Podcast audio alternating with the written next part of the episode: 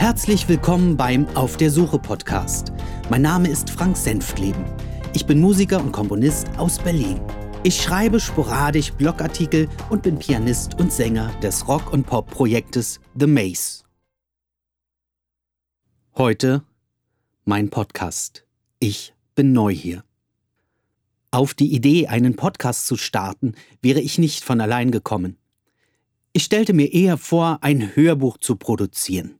Hier hatte ich ein Thema, ein Projekt, das abseits meines normalen Songschreibens lag und das mich viele Jahre begleiten sollte. Nun kam es jedoch immer wieder vor, dass mir Situationen in die Quere kamen, die ich in dieser Niederschrift gern untergebracht hätte. Ich stellte bereits in frühen Jahren fest, dass es gut für mich ist, Gedanken, die mich belasten, niederzuschreiben. Hatte ich sie verfasst, konnte ich wieder besser schlafen und mich am Tage besser aufs Wesentliche konzentrieren. Diese Themen passten aber meist nicht zu meinem Hauptanliegen, und deshalb habe ich eines Tages einen Blog gestartet, wo ich diese Inhalte trennen konnte. Das eine war eine Dokumentation, das andere waren Gedanken, die mich beschäftigten. Da ich kein fleißiger Schreiber bin und zudem nur marginal wusste, wie ich eine Webseite betreue, war ich oft eher damit beschäftigt, meine Webseite zu aktualisieren, als dass ich geschrieben hätte. In letzter Zeit verfolgte ich einen Podcast, der mich interessierte. Immer mehr wurde mir bewusst, dass dies auch für mich die eher geeignete Methode sein würde, meine Gedanken festzuhalten. Denn die technischen Voraussetzungen dafür besitze ich seit langem, da ich meine Musik in meinem eigenen kleinen Tonstudio produziere. Warum der Name auf der Suche? Auf der Suche, in einem Fall nach ihrem Stern, hieß einer meiner ersten Titel, die ich in jungen Jahren Ende der 80er komponierte. Dieser Song begleitet mich seit über 30 Jahren und lässt mich bis heute nicht los. Das fremde Licht der Laterne wirft ihren Schatten an die Wand.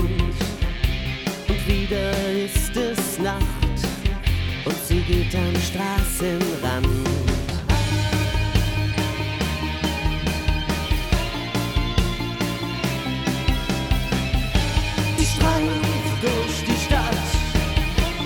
Morgen ist hell.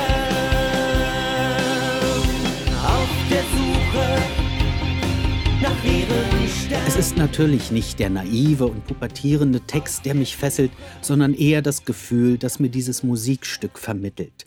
Etwas geschaffen zu haben, das bis in die Ewigkeit Bestand haben wird.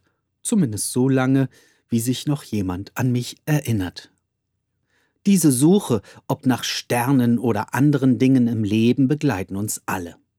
Man sucht das Glück, die Harmonie, den Traumpartner, Erkenntnisse, den Traumjob oder einfach nur die Brille. Den Arbeitstitel meiner Dokumentation, die wahrscheinlich den größten Platz auf diesem Podcast einnehmen wird, benannte ich dann irgendwann auch Auf der Suche nach. Am Ende stand hier ein fiktiver Name, ein Name einer ausgedachten Person, die mich viele Jahre begleitete und die zum Zeitpunkt meiner ersten Niederschriften weder ein Gesicht noch eine Biografie besaß. Aber dazu später mehr. Anfangs schrieb ich nie. Zwar bin ich Musiker und Komponist und man sollte meinen, diese Komponenten allein sind eine ideale Voraussetzung, um zu schreiben. Aber weit gefehlt. Schreiben war nie mein Metier. Das habe ich anderen überlassen, die es besser können. Daher war ich immer glücklich, in meinem Freundes- oder Bekanntenkreis Leute zu kennen, die Songtexte schrieben. Ich bewegte mich klugerweise in meinem Element, an den Instrumenten oder vor dem Mikrofon. Ich interpretierte, was anderen einfiel. Bis zum Jahr 2005 konnte ich nur sehr wenige Texte vorweisen, die meiner Feder entsprungen sind, und diese waren auch nicht sonderlich erwähnenswert. Doch genau in diesem Jahr geschahen Ereignisse, die meine Sichtweise für Dinge änderte, meine Fähigkeiten erweiterte und mein Leben umkrempelte. Das erste waren diverse Krankenhausaufenthalte, die meine Zukunft und mein Leben in Frage stellten. Das zweite war ein Projekt, das mich veranlassen sollte, dieses zu dokumentieren. Während ich Seiten füllte, um nicht zu vergessen, bemerkte ich, dass ich mit der Zeit immer mehr Gefallen am Schreiben fand. Hinzu kam, dass mich das dokumentierte Projekt regelrecht zwang, kreative Dialoge, Umschreibungen und Songtexte zu entwerfen und auszuformulieren. Ich spielte sogar mit dem Gedanken, diese Dokumentation eines Tages zu veröffentlichen, sofern wir das Projekt erfolgreich präsentieren. Als eine Art von, sagen wir, Making-of. Je mehr Zeit jedoch verstrich, je mehr stellte ich fest, dass es durchaus auch möglich sein kann, dass mein Projekt krachend gegen eine Wand fuhr. Diese Seite des Künstlerdaseins zu zeigen, die sich am Ende mehr mit dem Scheitern als mit dem Erfolg beschäftigte, ist wohl, naja, eher nicht erstrebenswert. Was tat ich also? Meine Inkompetenz und die meiner Mitstreiter öffentlich machen? Das Werk einstampfen und die Ereignisse auf sich beruhen lassen? Es war für mich eine Gratwanderung, weil ich vielleicht andere, die daran beteiligt sind, verletzen könnte. Nun jedoch habe ich mich entschieden. Mittlerweile ist der Abstand zu den beschriebenen Situationen so groß, dass ich meine Bedenken überwunden habe.